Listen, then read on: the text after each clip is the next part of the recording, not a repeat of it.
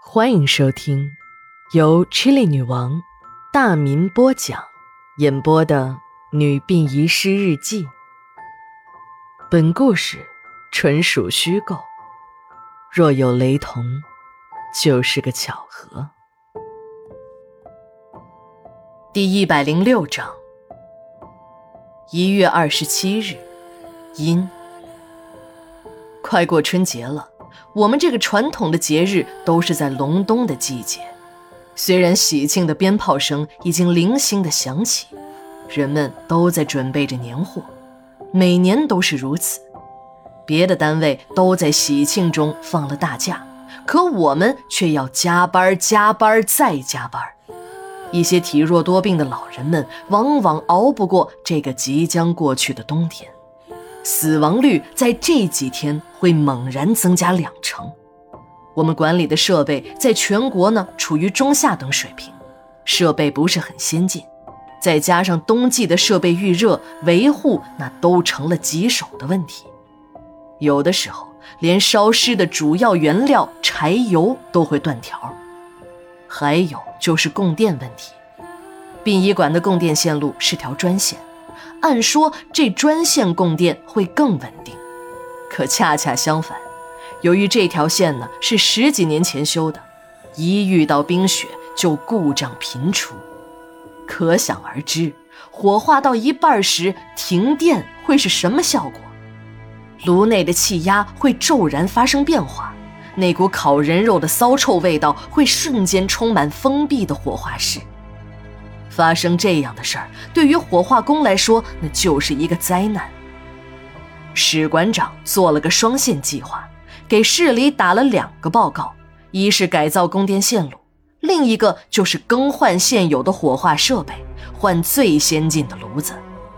其实，这样的报告每年都会打，可市里的财政呢，每一次都不会预算到我们。用市里一位领导的话说。哎呀现在市里财政很紧张，有限的经费要紧着活人用。你们殡仪馆烧死人，就克服一下吧。等有了钱，再给你们更换设备，啊。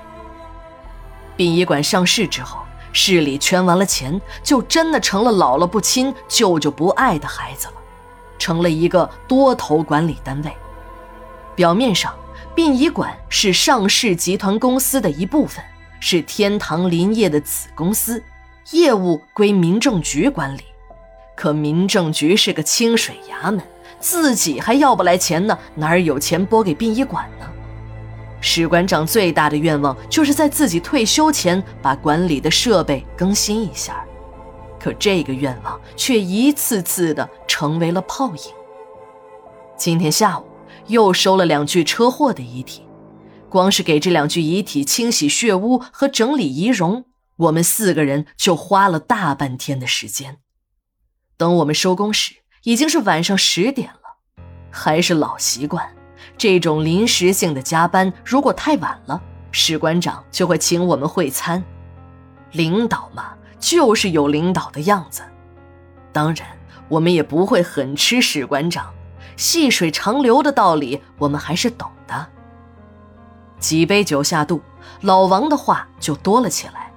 刘姐趁机又问起了李阿婆的事儿。老王借着点酒劲儿就说：“嘿，这事儿啊，你们谁也不知道，那是快二十年前的事儿了。就是传闻他家老李头死的那年，我和老孙去收的尸。今天啊，酒喝的舒服，我就破例。”给你们讲讲这个老太太的故事。我、小林还有刘姐都凑了上去，听老王讲李阿婆的事儿。秦姨听到老王在讲李阿婆，也挤了过来。老王看听的人多了，眉飞色舞起来，一边不时的抿一口小酒，一边唾沫星子横飞的讲起来。听老王讲完，我被吓出了一身的冷汗。刘姐紧紧地拉住我的手，我明显感觉到刘姐的手心湿湿的。这是二十年前发生在鬼楼停尸间的一桩往事。那个时候，遗体还没有进行统一的管理，各个医院都有自己的停尸间。这一年的入秋时节，从九月份开始，医院太平间的管理员就发现，不断有尸体被什么动物啃咬。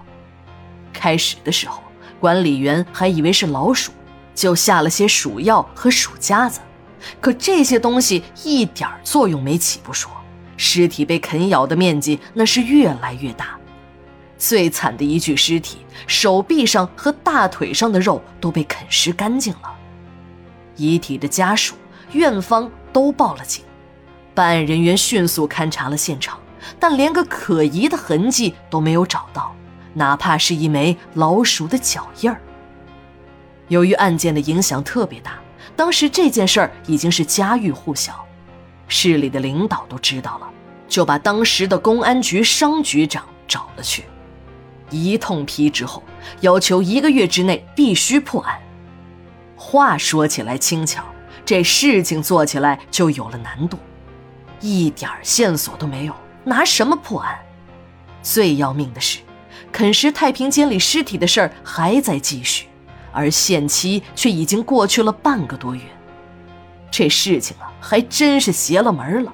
警察不眨眼睛的日夜蹲守。可这尸体还是照旧被啃咬，期限就剩下最后两天了。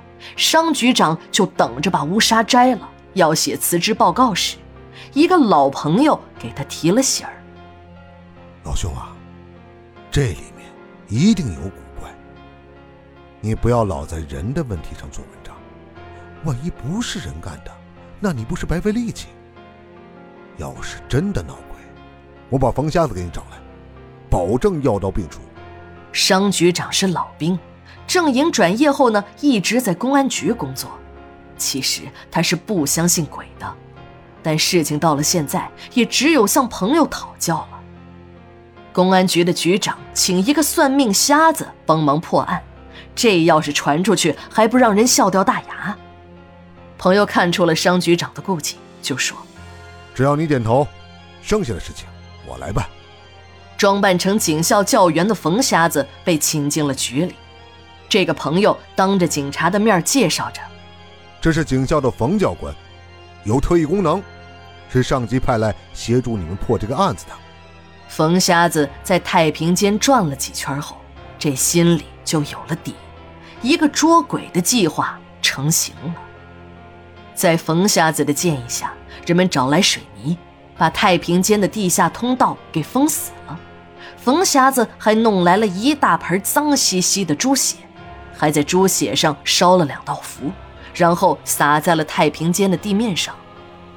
之后，他告诉商局长：“今晚你就瞧好吧。”第一卷，完。